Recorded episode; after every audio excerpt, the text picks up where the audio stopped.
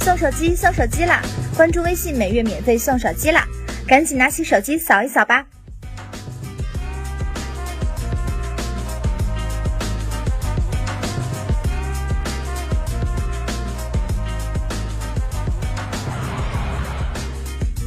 欢迎收看四月二十日科技早班车。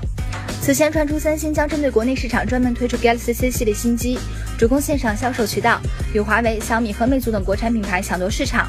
而现在，知名跑分网站首次出现了三星 C 系列新机 SMC 五零零零部分配置信息，并显示搭载有骁龙六幺七处理器和拥有四 G 内存，传闻将于今年五月份正式在国内市场推出。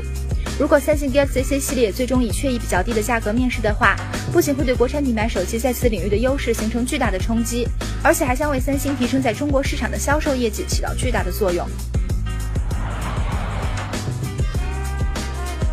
之前，魅族有一款基于阿里云 S 的手机在工信部入网，据知情人士表示是即将发布的魅蓝三，魅族正式确认了这部手机的存在。魅族发放邀请函，邀请函上明确写明魅蓝三和四点二五的字样。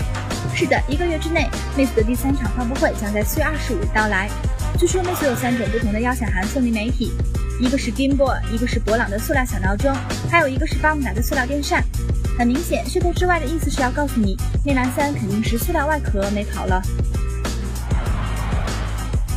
早在一月四日，供应链方面已经确有消息确认 iPhone 七将取消三点五毫米耳机，而近乐视似乎要抢先发布一款产品，以给苹果第二机。乐视手机正式发布海报，确认乐视手机二将取消三点五毫米耳机。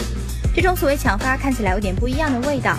供应链方面已经确认了苹果将会取消三点五毫米耳机插口。那么乐视在三个月后号称给苹果第二机，居然是此前已经确认的设计，这似乎有点说不过去了。